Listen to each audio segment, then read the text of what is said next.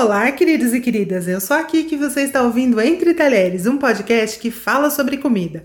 E no episódio de hoje, eu vou responder uma pergunta que muita gente está se fazendo durante a quarentena. Será que vale a pena comprar uma air fryer? Entre Talheres. Eu me rendi e comprei uma fritadeira sem óleo, mais ou menos em março, para facilitar a vida e fazer umas comidinhas diferentes durante o home office. Uma amiga minha já estava me dizendo há muito tempo que eu ia adorar e eu adorei mesmo. Passou uns meses eu já comprei uma para minha mãe, eu já convenci uma amiga minha a comprar, minha amiga já comprou pra mãe dela. Porque você vira essa pessoa, né? Você fica tão encantado que a airfryer é tão fantástica que você meio que só fala nisso. É tipo um crossfiteiro, só que é uma pessoa que fala de um assunto interessante no caso, né? Crossfiteiros, não me cancelem. Eu vou começar respondendo a pergunta que dá nome ao episódio. Vale a pena comprar uma airfryer?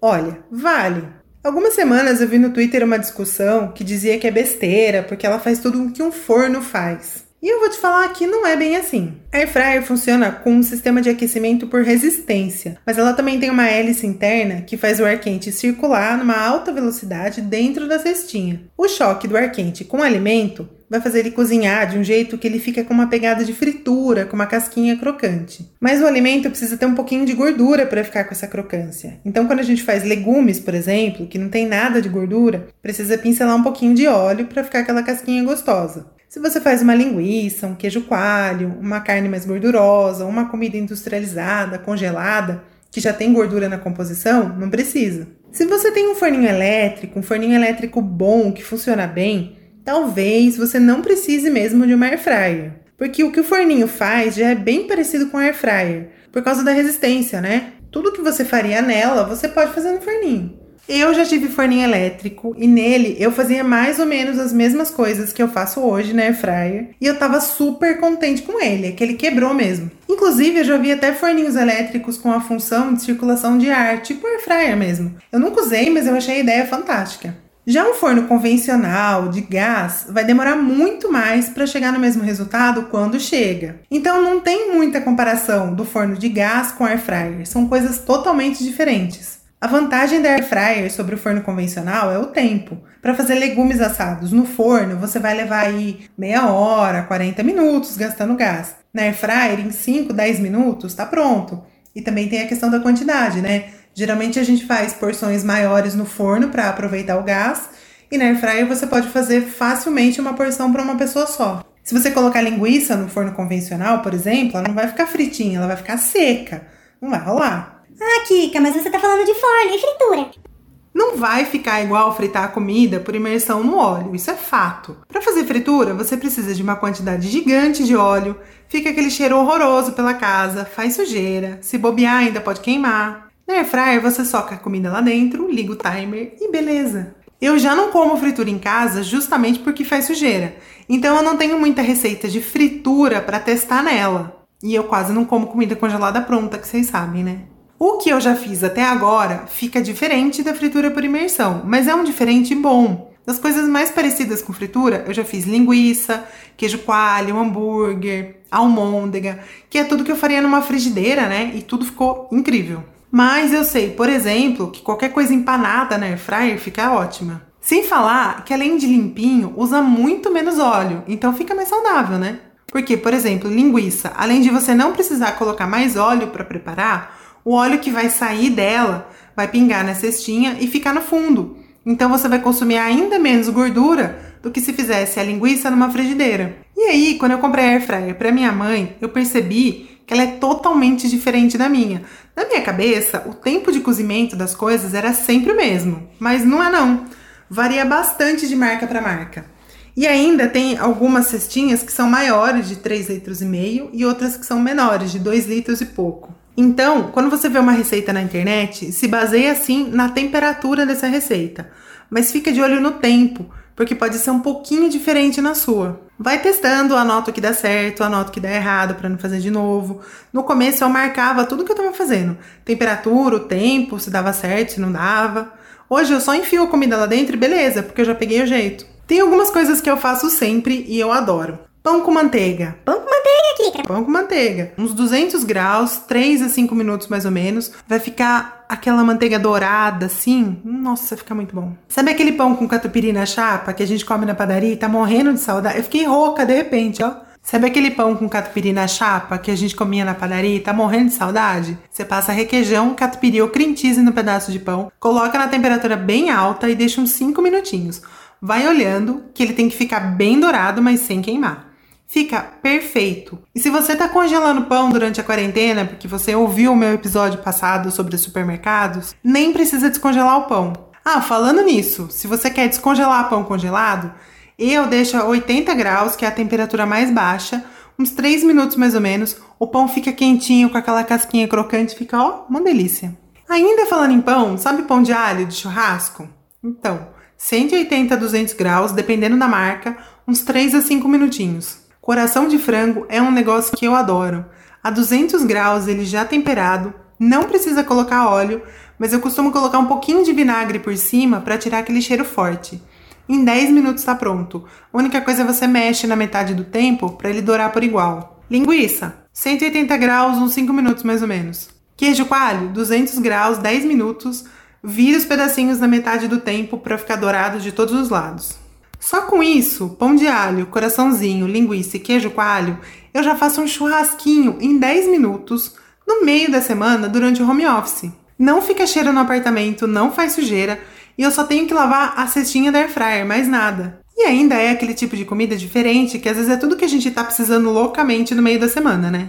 Mas aqui não é só festa, não. Também tem coisa saudável, tá? Legumes assados, por exemplo. Eu corto em cubinhos do mesmo tamanho, misturo azeite, tempero, deixo uns 5, 10 minutinhos até ficar aquela casquinha gostosa. Abóbora é um negócio que eu faço pelo menos uma vez por semana. Eu amo.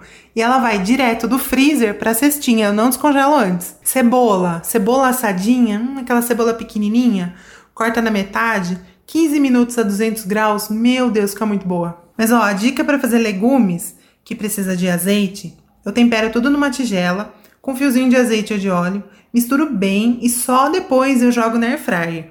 Porque assim o óleo e o tempero espalham por igual e você usa menos óleo, porque se você jogar o óleo direto na cestinha, vai desperdiçar e vai formar aquela poça de óleo no fundo da cesta. Não tem necessidade. Hambúrguer e almôndega são duas coisas que eu faço sempre. Fica super suculento, eu amo. Batata. Batata precisa dar uma pré-cozida na água ou no micro-ondas antes de colocar na air fryer. Senão ela fica seca, fica estranha. É a mesma coisa no forno, né? Dá pra fazer batata rústica, batata ao murro. Batata frita, eu vou confessar para vocês que é o único jeito que eu não gosto muito de batata. Mas ela é um clássico da air fryer, dá super certo. Agora, a melhor receita que eu já fiz até agora é pizza. Lá no meu blog, cozinhadakika.com.br, tem uma receita de pão de frigideira que chama naan. Eu pego o naan pronto e eu monto como se fosse uma pizza individual nele. Coloco as coberturas por cima, coloco na air fryer. É só o tempo de derreter o queijo. Fica maravilhoso. Fica aquela pegada de pizza de pizzaria. E o naan você pode fazer e deixar pronto na geladeira ou congela pronto. Então, quando dá vontade, dá para fazer uma pizza individual e pronto, uma refeição prontinha rapidinho. Ah, Kika, mas e a conta de luz? Aqui em casa não fez nem cócega na conta de luz. Mas eu tô falando da minha air fryer, né? Eu não sei outras marcas. Kika, eu comprei uma air fryer. Como é que eu faço pra saber se a comida tá pronta dentro dela? Pode abrir a cestinha e espiar lá dentro com ela ligada, não tem problema. Pode abrir, pode tirar a cesta, chacoalha a comida que tá lá dentro, vira pra dourar por igual, de boa. Se já estiver pronto e o botão do timer ainda tá lá, tique, tique, tique, tique, pode desligar o botão que também não tem problema. Uma coisa que deu muito certo, que fica uma delícia, é cookie. Leva tipo 3 minutinhos para ficar pronto. Você pode deixar a massa do cookie já porcionada nas bolinhas, pode inclusive congelar essa massa para descongelar, passa para geladeira. E aí quando dá vontade de um cookie quentinho, você faz ali 3, 4 biscoitinhos, super rápido, come ele fresquinho na hora. Só fica de olho para não queimar, porque ele fica pronto muito rápido. Sim, eu já queimei muito cookie na air fryer. Kiki, o que, que pode ir dentro da air fryer? Qualquer coisa que iria no forno convencional, um refratário, uma forma de alumínio, uma forma de silicone. Só precisa tomar muito cuidado na hora de tirar, porque vai estar tá pelando de quente. Eu aconselho comprar uma daquelas pinças culinárias de silicone, aquela grandona, se você não tem ainda, porque facilita muito para tirar a comida de dentro. Outro dia eu tava fazendo legumes e eu queria esquentar o milho que já tava debulhado, só que eu tava morrendo de preguiça de sujar uma panela só para isso. Aí eu coloquei o milho temperadinho numa forma de silicone pequenininha, um teco de manteiga por cima e coloquei na airfryer junto com os outros legumes. Se eu tivesse esquentado no micro-ondas, por exemplo, teria ficado todo aguado, né? Mas ficou perfeitinho. A forma de silicone eu uso também para fazer ovo frito e omelete. Aí nesse caso tem que untar bem a forminha com óleo, que é para o ovo não grudar. E coloca numa temperatura baixa para ele cozinhar por igual, senão ele doura muito em cima e não cozinha por baixo. E eu tenho problemas com ovo cru, né? Vocês sabem que a alergia não permite esse negócio de gema mole. Então vai testando até pegar o jeito do ovo, porque fica bem gostoso. Aliás, a minha dica para quem já comprou e não usa, ou para quem vai comprar, é ter paciência e testar aquilo que eu já falei no começo do episódio. Testa a temperatura, testa o tempo, anota como você fez e como ficou para não esquecer, até pegar o jeito. Eu que não como fora há meses, tem dias que eu tô absolutamente cansada da minha comida. A Airfryer salva o dia, que você bota um leguminho ali, uma coisinha, fica com tempero diferente, com uma cara diferente. É ótimo. Para limpar, detergente neutro e uma esponja macia, que é para não arranhar nem descascar o antiaderente da cesta. E antes de comprar, pesquisa se a marca é boa, porque tem muita marca por aí, né? E pesquisa também se o tamanho da cesta vai atender a quantidade de comida que você pretende fazer na sua casa. Eu vou deixar no blog o link para o modelo que eu comprei, que eu adoro e super recomendo. Já o modelo que eu comprei para minha mãe na promoção, a gente deixa quieto. Acesse lá entretalheres.com.br ou me segue nas redes sociais que eu vivo mostrando o que eu faço na Airfryer, arroba Cozinha da Kika. Um beijo para vocês e até o próximo episódio.